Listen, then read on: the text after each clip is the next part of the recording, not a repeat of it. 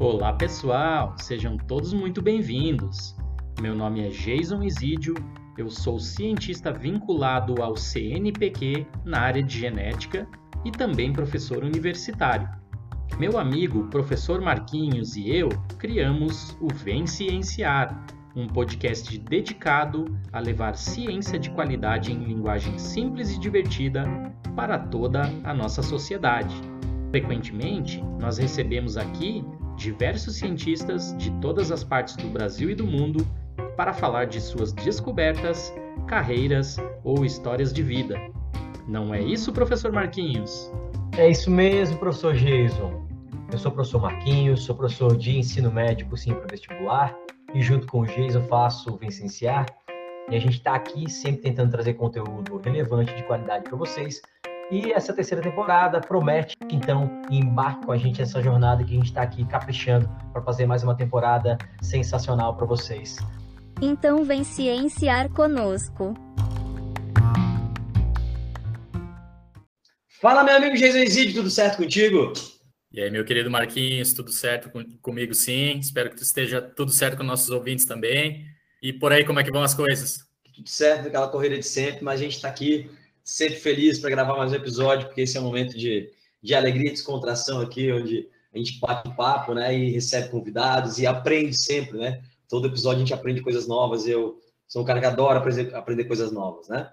Então, hoje a gente tem um convidado muito especial para falar de um tema que gera muita curiosidade, gera muita dúvida nas pessoas, né? Algumas pessoas têm casos de, de, desse problema, dessa doença na família, ou simplesmente têm curiosidade para saber como funciona, né? Como, como essa doença atua. Então, é, eu vou deixar hoje o Jason apresentar nosso convidado aqui é, que é um cara que é muito, muito querido pelo Jason, um cara muito caro aí na vida do Jason, né? Um dos melhores amigos dele e que é um cara que é um super especialista na área, vai poder falar para a gente sobre esse problema. O Jason, ah, então, vai apresentar aí o tema e o nosso convidado. Jason, vai lá. Ah, uma honra, certamente, Marquinhos, hoje a gente conseguir finalmente receber aqui o professor doutor José Ronaldo Santos, um cara que, quando eu estava em, em pós-doutorado no, no, laboratório da Regina Silva, lá na UFRN, ele chegou para fazer doutorado. A gente acabou tendo uma relação muito boa, né? Como diz a Regina, olha, nunca vi duas pessoas darem tão certo assim, trabalhando junto na vida. É, a gente aprendeu bastante coisas juntos e começamos é, a tocar uns, uns, projetos interessantes, ganhamos alguns editais, né, Ronaldo?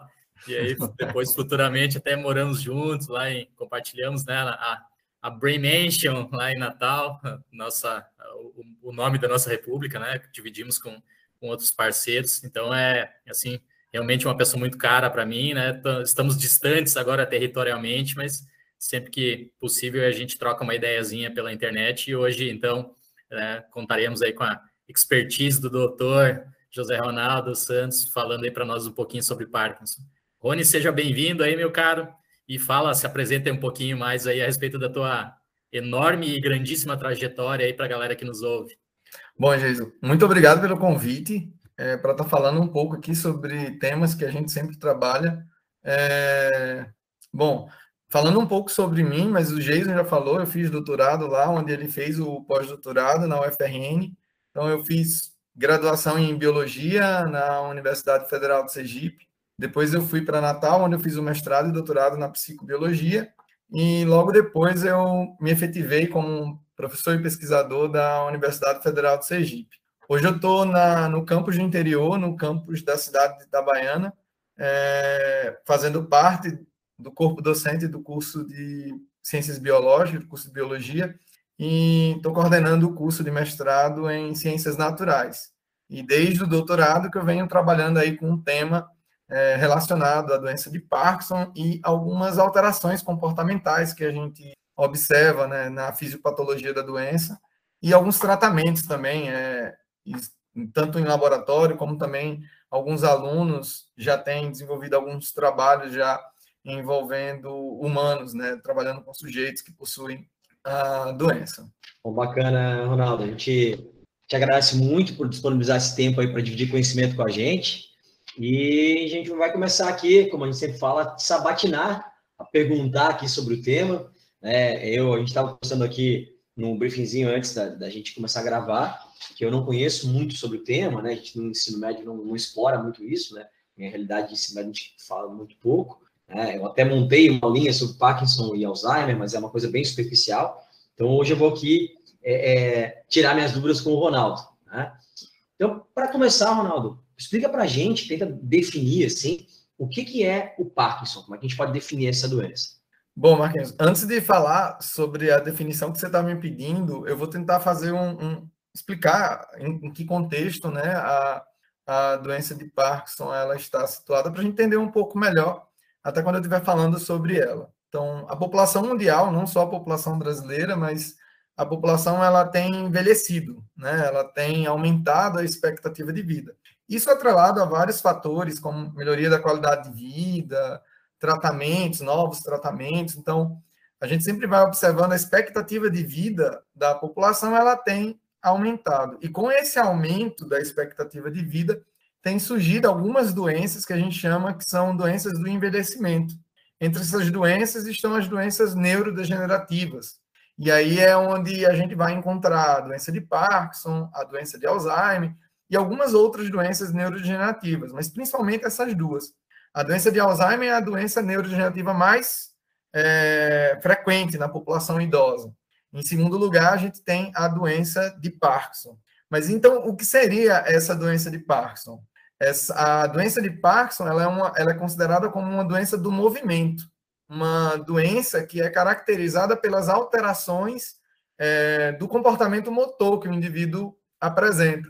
Então, quando a gente vai observar um paciente que tem a doença de Parkinson, em geral, ele apresenta lentidão, dificuldade de iniciar um movimento, ele apresenta rigidez muscular, ele apresenta artralgia, tem dificuldade de deglutição, de, dificuldade na fala. Isso vai depender de que estágio né, o indivíduo ele seja diagnosticado. Apesar de ser considerada uma doença do movimento, né, na neurologia, na, na, na, área clínica, ela é considerada como uma doença do movimento. É, muitos pesquisadores nos últimos 15 anos vêm mostrando que a doença não tem apenas como sintomas as alterações motoras, mas possuem várias outras alterações que a gente classifica como alterações não motoras. Então, os indivíduos também apresentam dificuldade de, no sono, prejuízos né, da qualidade do sono, depressão, ansiedade, problemas de memória, problemas de aprendizagem. Então, a gente tem um outro conjunto de sintomas que também é inerente à, à doença de Parkinson, são sintomas da doença de Parkinson, mas que muitas vezes eles não são é, observados pela família ou levados em consideração, uma vez que muitas vezes a gente acha que é, esses sintomas eles são sintomas característicos do envelhecimento. E aí a gente pensa, bom, não, mas o indivíduo já tem 65 anos, 70 anos, é normal ele já ter esse outro prejuízo né, cognitivo. Só que é, todos esses sintomas eles precisam ser analisados em conjunto. Se a gente pensar um pouco na história, né, as primeiras os primeiros registros da doença de Parkinson na humanidade, eles datam de cerca de dois mil anos antes de Cristo, é, quando os hindus lá já mencionavam né, o uso do, do extrato de uma planta chamada Mucuna purins. O quê? Como? Para tratar uma doença que, segundo os relatos, é, pareciam com a doença de Parkinson. É, guarda essa informação né, da Mucuna purins, porque essa planta ela é rica em uma substância que hoje é o principal medicamento utilizado para o tratamento da doença de Parkinson, que é a levodopa. Então, lá, ó, há quase 4 mil anos atrás, a gente já teria aí relatos. Outros relatos na história, eles vão acontecer, inclusive na Bíblia, a mulher encurvada, as características que aquela mulher possuía lá, ah, pela suposta é, pelo suposto milagre né, da cura da mulher encurvada, e outros relatos, como o Papa, o Papa João Paulo II, Hitler, é, e vários e vários outros, alguns reis da nossa história, é, eles apresentaram a doença de Parkinson. Mas sempre que a gente vai observar, é uma doença que vai acometer idosos. É muito raro a gente ter uma pessoa que não é idosa apresentando a doença. Então, a doença de Parkinson ela é uma doença do envelhecimento, né? mas algumas pessoas que não são idosas elas também podem é, apresentar a doença. Bom, mas vamos lá, voltando para o nosso contexto histórico, né? É, apesar de ser uma doença muito antiga, né? Uma doença já registrada há muito tempo. Há 200 anos atrás, o James Parkinson, um neurologista, ele analisou cinco pacientes é, de uma doença que ele chamava de paralisia agitante, e ele foi o que melhor descreveu a característica sintomatológica e de sinais que esses pacientes apresentavam. Então, a gente sempre fala que James Parkinson foi o primeiro a melhor descrever a sintomatologia da doença.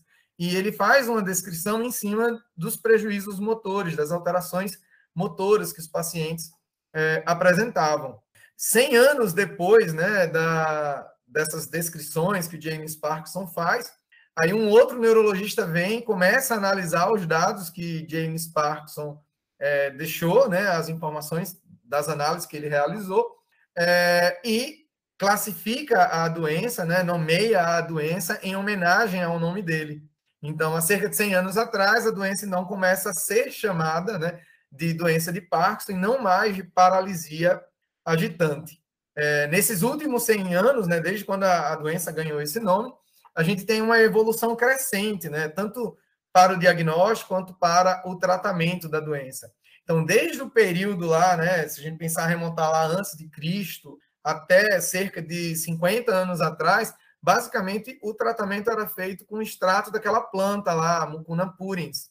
É, então, alguns pesquisadores começaram a isolar os compostos dessa planta lá na década de 50, testaram os compostos dessa planta, né, que era esse composto principal, que era a levodopa, em modelos animais, em laboratório, usaram um coelho na época, acho que isso foi em 1953, o Carlson, ele começou a testar em coelhos e ele mostrou que a levodopa ela revertia o quadro de prejuízo motor que os animais apresentavam quando induzidos ao Parkinson.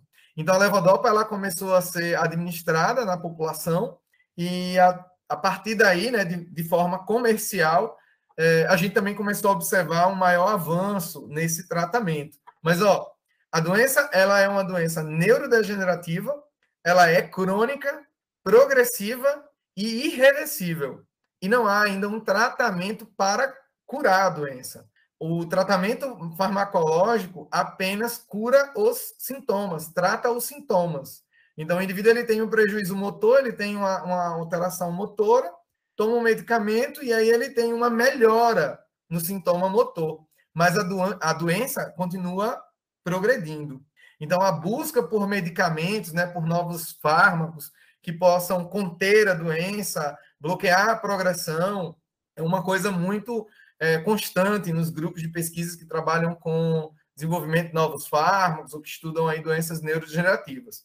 É, bom, aí eu falei para vocês, né, que tipo, ó, a levodopa foi descoberta lá na década de 50, entrou em uso comercial, então um uso muito mais controlado, a ciência começa a conhecer muito mais sobre a patologia e sobre o tratamento dos sintomas motores. Só que uma coisa que chama a atenção é que o diagnóstico da doença ele é dado quando o indivíduo ele já tem uma morte de neurônios é, bastante elevada, uma morte já bem acentuada né, dessas células no, seu, no cérebro. Então, o tratamento, quando começa, o indivíduo ele já perdeu muita célula. Ele já perdeu mais de metade das células que o núcleo que está envolvido com os controles de movimento é, possuem. Então, esse tratamento ele já começa no estágio já relativamente tardio da doença. E os tratamentos associam, em geral, a levodopa com alguns fármacos que são é, anti-inflamatórios, antioxidantes, alguns produtos para evitar o estresse oxidativo e a inflamação que está ocorrendo no cérebro desses pacientes. Entretanto, já é no estágio é, é, que a gente fala no estágio elevado da doença. Então, a doença é classificada de 1 a 5. é, em estágio de desordem motora, e, em geral, o paciente ele já ganha o diagnóstico, na maioria das vezes, no estágio 3, que já é um estágio bem elevado, um estágio moderado, quando as alterações motoras já estão é, bem evidentes no paciente. Bom, mas eu estou falando aí de morte de célula, né? Então, é, no nosso sistema nervoso, nós temos, no nosso cérebro, nós temos aí vários neurônios que produzem várias substâncias, e uma das células, né, alguns neurônios, eles produzem dopamina. E essa dopamina, não sei se em algum outro episódio vocês já trabalharam sobre emoções, sobre memória. É... A dopamina, ela é um neurotransmissor que está envolvido tanto com controle motor, com controle do movimento, mas também está envolvido com emoções, envolvido com cognição, memória, aprendizagem. Então, a dopamina está envolvida com várias coisas no nosso sistema nervoso, no nosso cérebro. E principalmente os neurônios dopaminérgicos, na doença de Parkinson, eles começam a morrer. Então a gente fala, né, quando a doença foi é, caracterizada fisiologicamente, falando já a nível do sistema nervoso, que ela é uma doença dopaminérgica. Né? O indivíduo ele tem prejuízo dopaminérgico, ele tem uma redução da quantidade de dopamina que ela é liberada no cérebro. E a levodopa, né, que é o principal medicamento utilizado para o tratamento, serve como um substrato para que as células que permaneceram vivas possam produzir a dopamina. Então, a levodopa ela vai reagir no cérebro com algumas substâncias produzidas pelo cérebro do paciente e o cérebro do próprio paciente vai produzir a dopamina e utilizar essa dopamina nas atividades cerebrais, seja tanto nos problemas motores, né, no controle do movimento, como também em outras funções não motoras que também são afetadas é, com a doença de Parkinson. Eu vou chamar a atenção para uma coisa assim que a gente sempre fala é, na doença de Parkinson, é que apesar da gente dizer que é uma doença motora, que é uma, uma, uma doença do movimento, é, atualmente vários médicos, vários neurologistas têm utilizado os sintomas não motores é, associados aos sintomas motores para antecipar o diagnóstico da doença para não dar aquele diagnóstico já numa fase mais elevada. Então, o diagnóstico ele já é dado numa fase mais inicial. Então, a depender do médico né, que esteja trabalhando e da situação do paciente, esse diagnóstico ele pode ser dado de forma mais inicial, né, mais preliminar.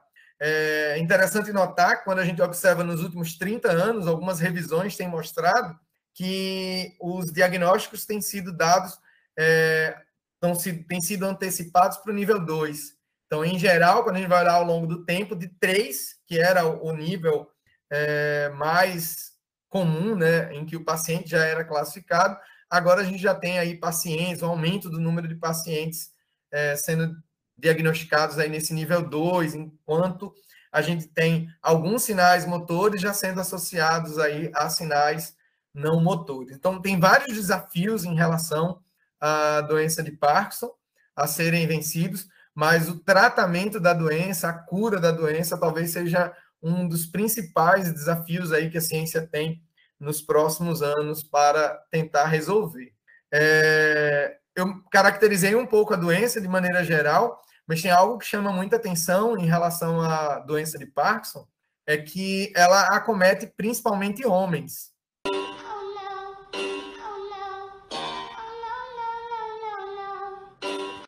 numa relação de dois para um. Então, são dois homens para cada mulher. Diferente da doença de Alzheimer, né? que na doença de Alzheimer a gente tem é, uma doença neurodegenerativa que vai ocorrer principalmente em mulheres. E aí, alguns autores, eles, alguns pesquisadores têm defendido é, a ação de hormônios, né?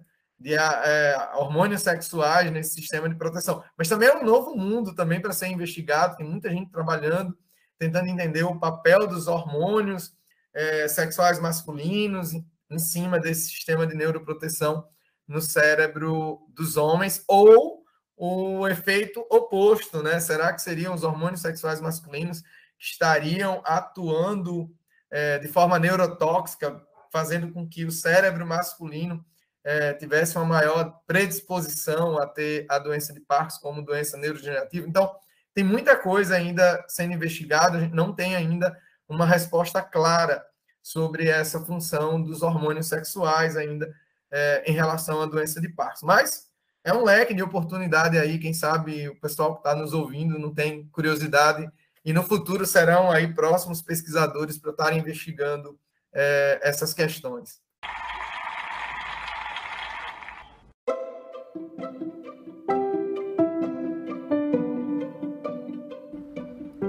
Você gosta deste assunto? Quer saber mais a respeito dele? Então você pode interagir conosco nas nossas redes sociais. As nossas principais redes são o Instagram, arroba ou o nosso canal no YouTube. E se você quiser nos ajudar a melhorar o mundo através da ciência, você também pode divulgar este podcast para um amigo ou familiar.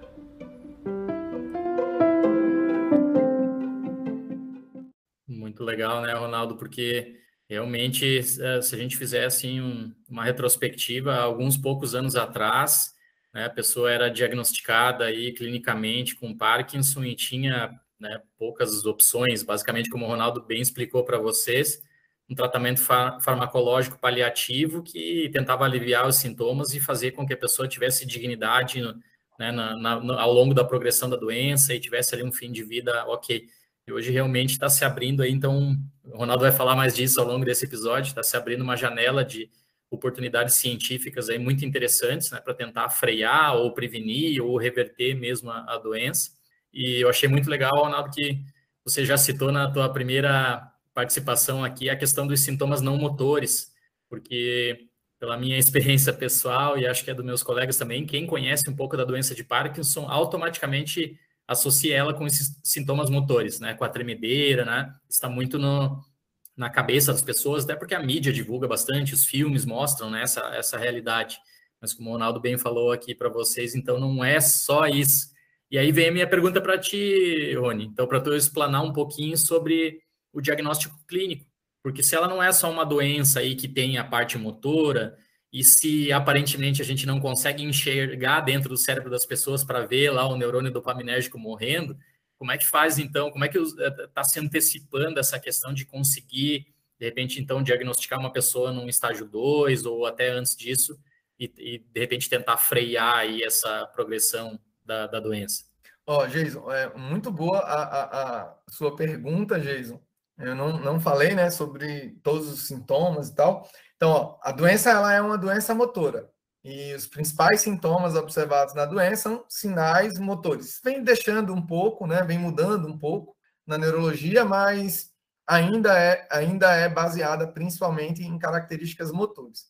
É, são cerca de 8 a 10 sinais motores que podem ser observados na doença. Mas se destacam alguns mais do que outros. Então, quais são os que mais se destacam, né? O paciente começa a apresentar e que chama a atenção de si mesmo, né, quando está sentindo aquelas alterações e da família que está observando.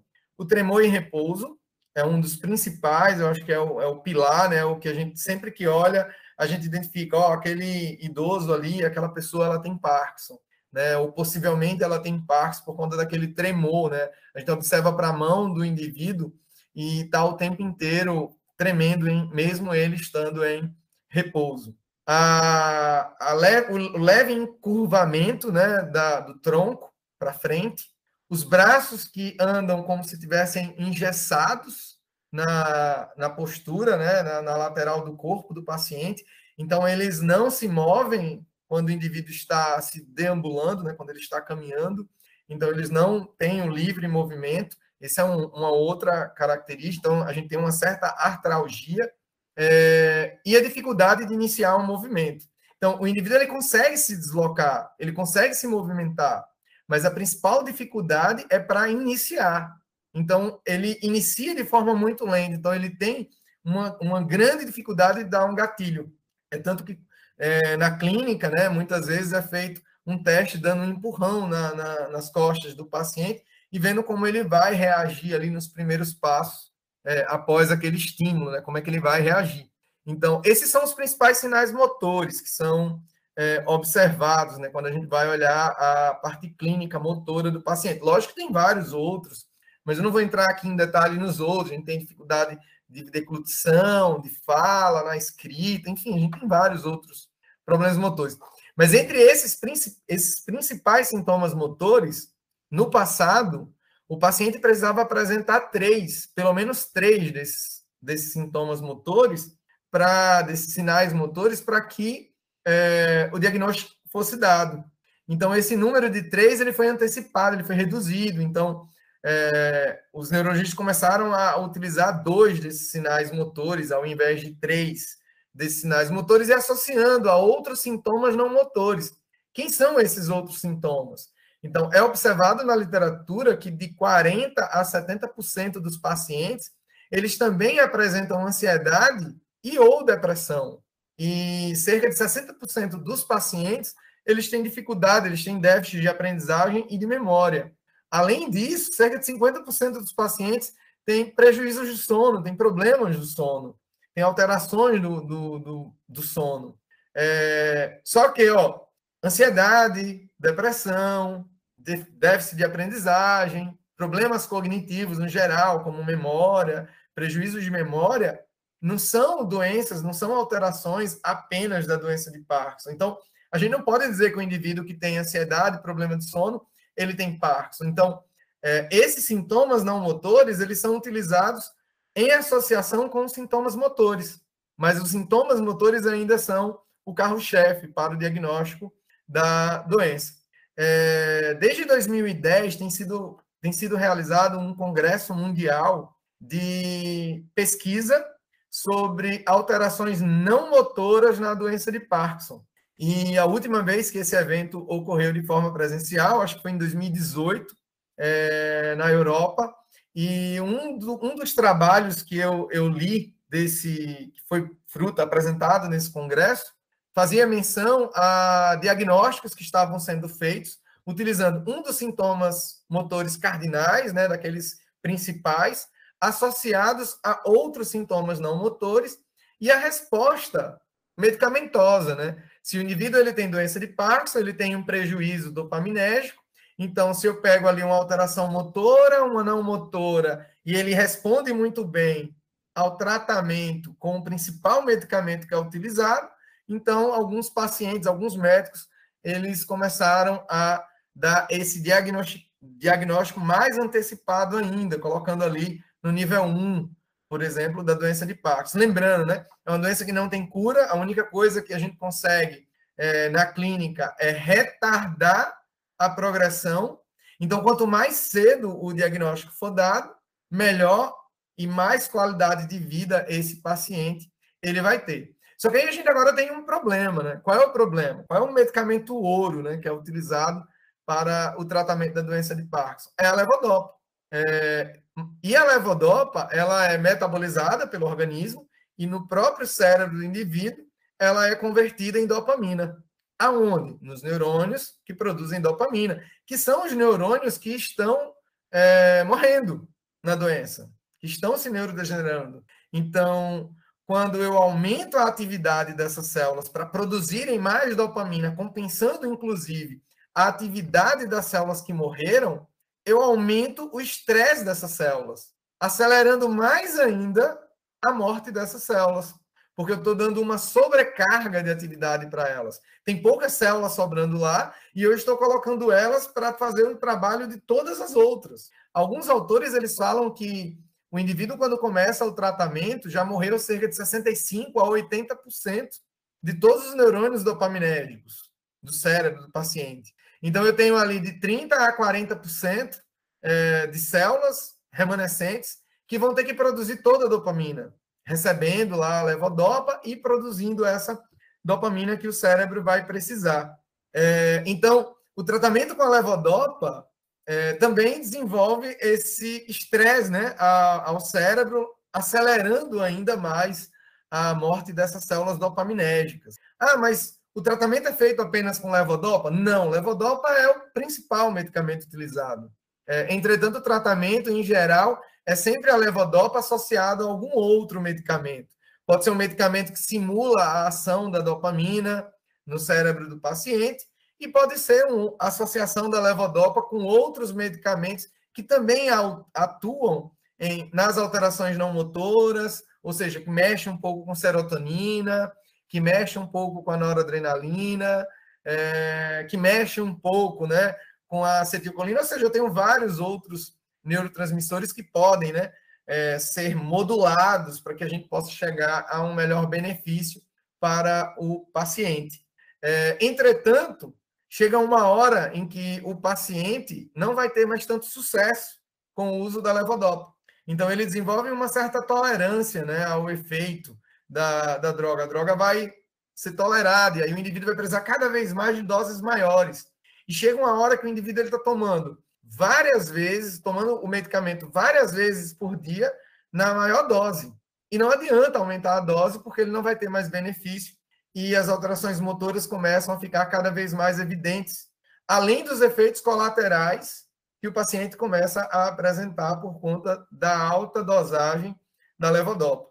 Então, quando o paciente chega nesse estágio da doença, a única solução que se tem né, para melhorar bastante a condição, o quadro clínico dele, é a cirurgia de estimulação profunda, que pode ser unilateral ou bilateral. O que é essa cirurgia?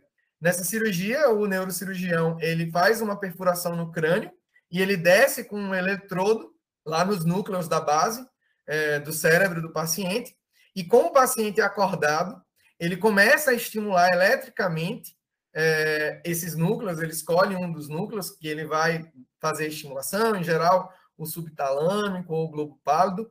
Então, ele começa a dar, fazer essa estimulação elétrica e ele vai acompanhando a mudança motora no paciente em tempo real. Então, é, é, em geral, o paciente, por exemplo, que tem a doença de Parkinson, ele tem um, um movimento muito conhecido, que é aquele movimento de contar dinheiro como se ele estivesse batendo um dedo no outro. É muito comum a gente ver esse movimento num paciente que tem Parkinson.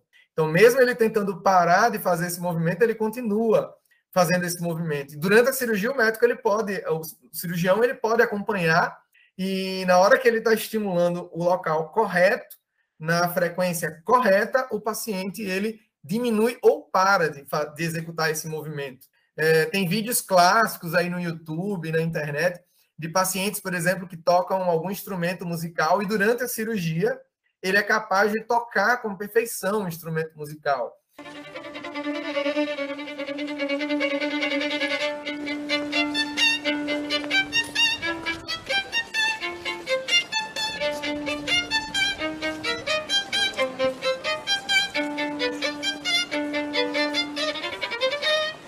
Doença já está impedindo ele de tocar o, o instrumento e durante a cirurgia ele volta a tocar. Então o médico ele sabe que ele está dando a estimulação no local correto com a frequência correta.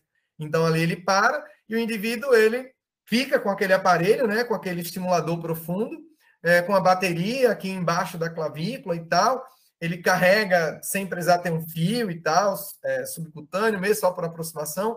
E a cada cinco anos ele vai fazendo é, modulação de, dessa frequência, dessa intensidade de, de corrente que está sendo enviada para o núcleo. Só que essa cirurgia é uma cirurgia muito cara. E, em geral, né, poucas pessoas têm condições de pagar por essa cirurgia. É uma cirurgia que dificilmente alguém consegue fazer ela pelo SUS. Ocorre, mas pouquíssimas pessoas conseguem é, fazer essa cirurgia de estimulação profunda. E para não deixar o indivíduo com tanta alteração motora, com tanto prejuízo motor, é, os médicos eles tratam os pacientes com outra classe de medicamentos é, que bloqueia a atividade motora do paciente. Então ele praticamente ele congela o paciente. Então ele não está lá com toda aquela dificuldade motora, mas agora ele não executa o movimento. Então já em estágios bem avançados, né? O paciente ele começa a ter muito prejuízo, mesmo tomando medicamento, e aí outra classe de medicamento ela entra e ela, é, de alguma forma, ela também traz alguns prejuízos para o paciente. E aí talvez o mais indicado, lógico, né? As pessoas precisam procurar um neurocirurgião, um neurologista, verificar caso a caso, quais são os casos que se enquadram né, para a cirurgia de estimulação profunda, mas a cirurgia ainda tem sido é, um bom caminho para as pessoas que já estão em estágios bem avançados da doença.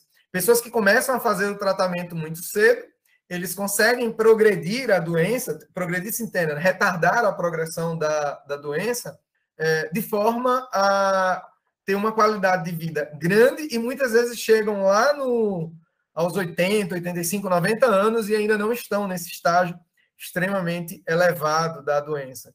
Então, começar o tratamento cedo é extremamente importante para que a gente consiga né, fazer um tratamento que evite é, que essas células morram com tanta velocidade, como morreriam se não tivesse nenhum tipo de tratamento. Que aula, hein, Ronaldo? Poxa, eu estava aqui pensando em um monte de coisa que você falou que eu não sabia, né, sobre Alzheimer. Aliás, sobre o Parkinson, perdão, é, que você compara com o Alzheimer, eu sabia que o Alzheimer tem maior incidência em mulheres, mas não sabia que o Parkinson tem maior incidência em homens. É, esse é uma, um dado que eu não, nunca tinha me atentado. Assim, né? Mas realmente é um assunto bem interessante, tem muitas, muitos detalhes, né? E, e que nem a própria ciência, a neurologia é, sabe tudo, né? Então, a cada dia se descobre coisa nova sobre o assunto, né? E oh. é, eu ah, acho é, uma coisa que, que é interessante, né?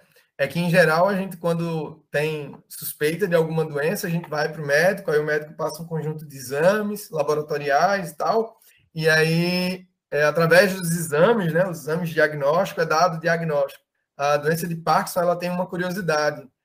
Os exames, eles são exames diferenciais, né? É, entretanto, os exames de imagem, não existe um marcador bioquímico, não existe um marcador molecular é, e os exames de imagem, eles ajudam, mas eles não dão o diagnóstico da, da doença. Uhum. Então, não existe um marcador biológico ainda encontrado. Existem alguns exames genéticos que podem ser feitos, mas para serem utilizados como coadjuvantes no diagnóstico que é dado por um neurologista. É, mas esses diagnósticos ainda eles são dados principalmente com base nos sinais e sintomas que o paciente é, apresenta junto com a resposta ao tratamento com a levodopa. Aí é que o médico ele consegue realmente fechar é, esse diagnóstico. Então, por mais que a gente vá olhar, né, através de imagem, o cérebro do paciente, é, apesar da gente ver ali alterações, por exemplo, do principal núcleo produtor de dopamina, é, às vezes a gente vê alteração no núcleo, mas o indivíduo não tem Parkinson, e às vezes não tem alteração na imagem né, por ressonância ou tomografia lá do núcleo, e o indivíduo tem Parkinson. Então, é, eles são apenas exames diferenciais para serem utilizados como adjuvantes aí, é, no diagnóstico médico. Exato, e assim, é, é, só por esses sinais né, que o paciente apresenta e tal, que o médico consegue traçar um diagnóstico, e o problema é que a gente está muito condicionado, você comentou isso aqui, a pensar no, no, no, na parte muscular, né, de locomoção quando outros sinais é, é, cognitivos, neurológicos ali aparecem e às vezes a pessoa não, não o sinal, o problema de locomoção pode ser muito leve e ter outros sinais mais marcantes, né? E acabar que o diagnóstico acaba sendo demorado por isso, né, cara? É uma doença difícil de diagnóstico mesmo. Até adicionando, Marquinhos, o Naldo não, não comentou, porque leva para um outro lado ainda, né? Que ele pode dar um episódio específico sobre isso, que é o Parkinson, aquele que se chama o Parkinson mais genético, que acometeria, acometeria pessoas muito jovens, né? Então, jovens que estão nos escutando aí, cuidado, né? Porque o clássico é a doença realmente acometer aí homens de mais de 60 anos e tal, mas não exclui pessoas jovens de ter, sei lá, variações da alfa-sinucleína, da parquina, de alguns genes muito importantes aí que acaba desenvolvendo uh, o Parkinson muito cedo, né? É, a, a, foi bom Jesus ter tocado no assunto, porque é, é tantas nuances assim do tema que a gente pode entrar por vários caminhos. Mas existe sim, né, a doença na forma genética. Então, apesar de ser uma, uma doença classificada como idiopática, sem uma origem bem definida, né, é, a gente sabe que 10% dos casos tem origem familiar, né? A gente observa uma herança, né? Quando a gente vai olhar lá na genética, a gente vê que tem uma certa herança e uma certa prevalência dentro do histórico familiar daquela família. Mas 90% dos casos estão associados a fatores ambientais. E entre os fatores ambientais, o carro-chefe está sendo a exposição a toxinas, a agrotóxicos, pesticidas, o que se chama agora de defensivos agrícolas, né, que é um termo muito bonito, né? É, tem vários trabalhos já mostrando é, exposição a, a, a essas toxinas ambientais, né, essas substâncias tóxicas ao meio ambiente e também ao humano, né, que faz parte do meio ambiente, é, mostrando que indivíduos que trabalham se expondo a essas drogas é, têm desenvolvido Parkinson com maior frequência. É muito comum você observar no prontuário dos pacientes que têm a doença de Parkinson, é, eles relatarem a exposição a pesticidas, a herbicidas, inseticidas, sem os devidos cuidados.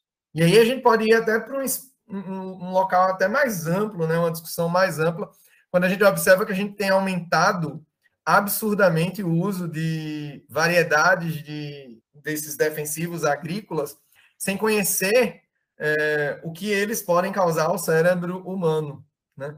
É, quais são os problemas a longo prazo com exposição crônica. É, aqui no meu estado, aqui em Sergipe, quando a gente faz uma análise dos prontuários dos pacientes que são atendidos no centro de referência de desordens do movimento, que é o Hospital Universitário, o setor de neurologia lá do Hospital Universitário, é, cerca de 60% dos pacientes relatam ter se exposto a algum um desses compostos sem os devidos cuidados.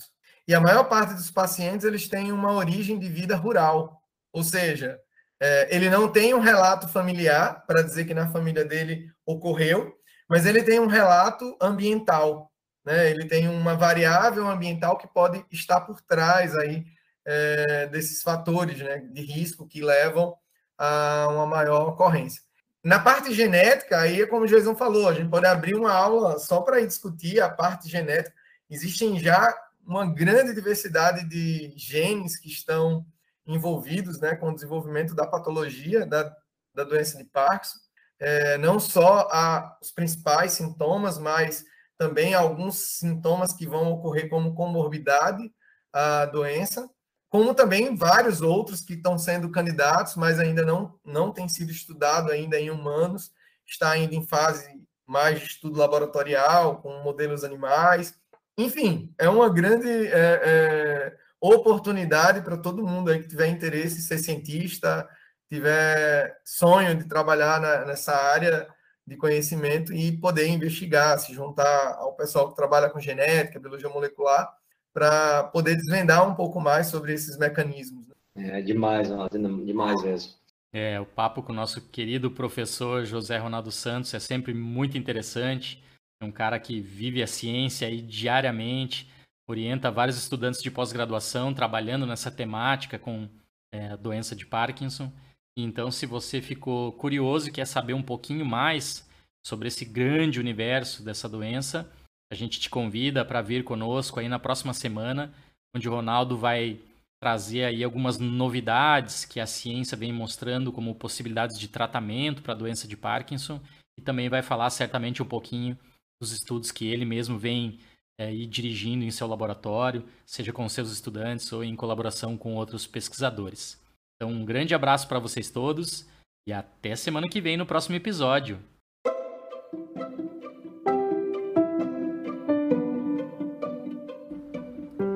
Você gosta deste assunto? Quer saber mais a respeito dele? Então você pode interagir conosco nas nossas redes sociais. As nossas principais redes são o Instagram, arroba Vencienciar, ou o nosso canal no YouTube. E se você quiser nos ajudar a melhorar o mundo através da ciência, você também pode divulgar este podcast para um amigo ou familiar.